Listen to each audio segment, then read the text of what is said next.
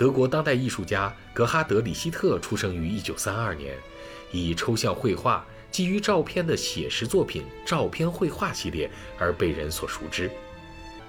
里希特常年都保持着成交总额最高的在世艺术家记录，是当代艺术市场的宠儿。无论从学术角度或者商业角度，他都是这个时代最受追捧、最受敬重、最受欢迎的艺术家。他的作品到底有何魅力？就让天楚和静怡为您娓娓道来。中国老话就是说到那个学海无涯呀，我们开头说，就即使他现在已经年近九十了，但是我们依然很期待，哎，会不会他会做出一些更加新颖，然后更加不一样的这个创作？我觉得是大师的这个精神是更加比他的那个作品本身更值得我们去学习的。其实我所接触过的艺术界人士吧。都没有说啊，谁会对李希特这位艺术家很排斥？大家一般都是很喜欢他，很敬仰他的。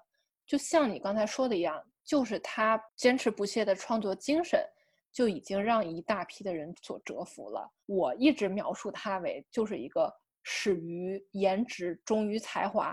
这句话怎么理解呢？是始于他作品的颜值，忠于他本人的才华。这次展览其实特别可惜，呃，因为开展了九天就，呃，因为这个所有的这个馆方的这个变动与安排呀，就随之的就这么夭折掉了，算是。对，好像之前他上一次在美国的大型展览都已经追溯到二十年前了吧？嗯，好像是在 MoMA。对对，那个时候我们就还就是没有机会，就没有机会看到了，所以这次。我觉得本来应该是一个很重要、很重要的展览，一个是布劳耶的这个闭幕，然后另一方面又是这个呃，从艺术家本身来说也是应该很重视的一个展览。很意外，也很遗憾。如此受欢迎的艺术家的线下展览只举办了九天，这听起来就十分的魔幻现实主义。没有办法，新冠疫情席卷全球，打乱了艺术界的节奏。但大都会艺术馆也及时地将展览转移至线上进行，为隔离在家的艺术爱好者们献上了视觉盛宴。疫情期间呢，此次李希特的终究是绘画展览，呃，也是转到线上进行了。当然了，大都会面对此次疫情也是做出反应比较快的艺术机构之一。作为世界五大美术馆之一的大都会美术馆，它的线上展览到底是如何的？它的运作方式是什么样的？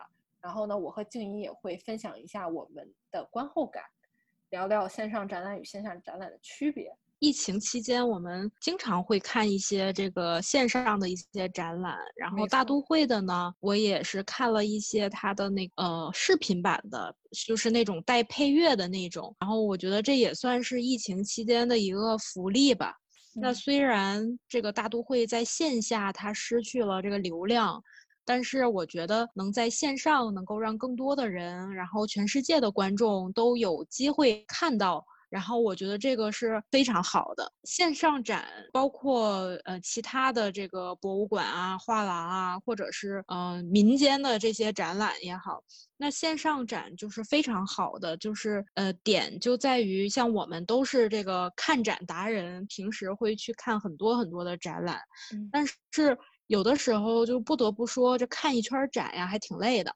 这样的这个线上的展览呢，会把我们这个喜欢宅在家里的这样的一个呃人设的一个福音吧。啊，这个是从体力方面啊，但是从另外一个方面，我觉得其实效果和亲临的话还是不一样的。尤其像我关注比较多的是呃这个绘画类，嗯，比如说呃最多的就是油画类，因为我的专业就是油画。就这种线上给我的感受，就是它肯定是没有线下的这种冲击力要来的大。比如说像李希特的展览，它的原画特别的大，然后它那种连排的那个抽象画，就是它就有直接拍到你眼前的那个感觉，然后它这个整个的呃氛围和视觉效果是非常重要的。然后包括这个尺寸也好，然后包括这个笔触，然后颜料的厚度，它是有很多很多那种细节呀，很多这个丰富性，就是是我们在电脑前效果呈现出来是完全不一样的。那有的画呢，原画是更圈粉的。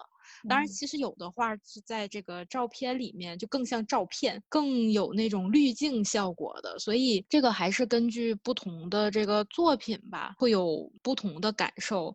我是既喜欢亲临现场，然后又喜欢这个，嗯，在网上来，嗯，直接来有这种互动感。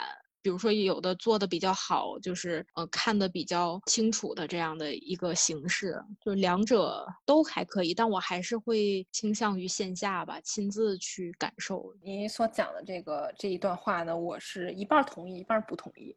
就是我首先说一下我同意的这个点吧。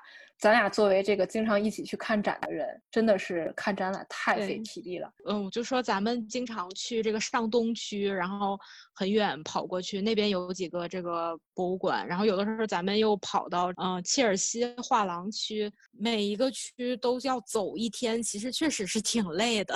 如果不是对这个有特别。执着的这个热爱啊，真的是，我觉得是靠这个热爱来支撑我们。你就想，咱俩上次也是算是我呃近几个月最后一次看展吧，就是咱俩去里希特，去完里希特终究是绘画这个展览，咱俩又打车去了这个军械库。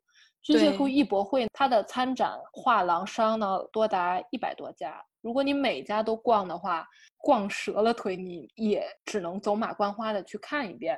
呃，我比如说像我吧，平常去大都会主管的一个大型的展览，我甚至需要去两到三次才能完全的消化。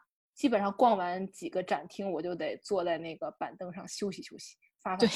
这是一件又痛苦但是又很享受的事情。享受，对对对。此次呢，就说大都会布劳耶分馆的这个呃里希特的终究是绘画在线展览，我也去看了。它是用这种文字啊、视频、照片儿。以及展览现场图片等多种方式去混合的去展示，这个想法很好，但我觉得有两点不足。第一就是它页面太乱了，它没有一个完整的逻辑。另外一个不足的地方就是说，它这一次展览的这种呃，他的作品照片是没有办法放大去查看细节的。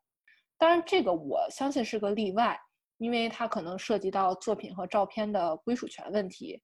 但其实呢，大都会博物馆它的馆藏是开放三十多万件的作品，可以供给公众去下载、放大、随便观看、随便使用的。这个其实是呃全球艺术爱好者的一个福音吧。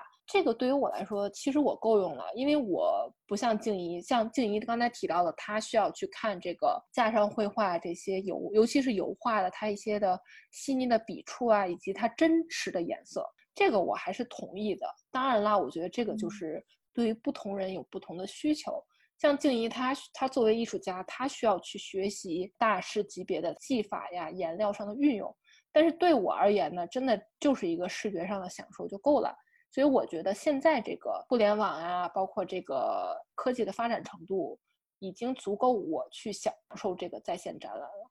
当然了，如果是有机会到现场看的话，还是。比较重要的，但是没有机会看呢，也不要着急。关注我们看展记，带您去多看一看这些展览如果你曾在2016到2020年之间曾去过大都会艺术博物馆的布劳耶分馆，那么恭喜你，你拥有了一份很美好的回忆。但如果没有的话呢，也没关系。您听了我们这期看展记的节目，呃，也算是跟着我和静怡一起云回顾了一遍。这期呢，我们邀请到了青年艺术家王静怡，然后呢，也十分感谢静怡的到来，与我们分享了她对布劳耶分馆以及里希特终究是绘画展览的一些个人的感受和分享啊，十分感谢静怡。哦，那也特别的谢谢天楚，然后能够让我有这个机会和大家来分享我的这个看展的感受，同时也请大家来多多关注我们的看展记吧。这里是看展记，我是天楚，我在纽约。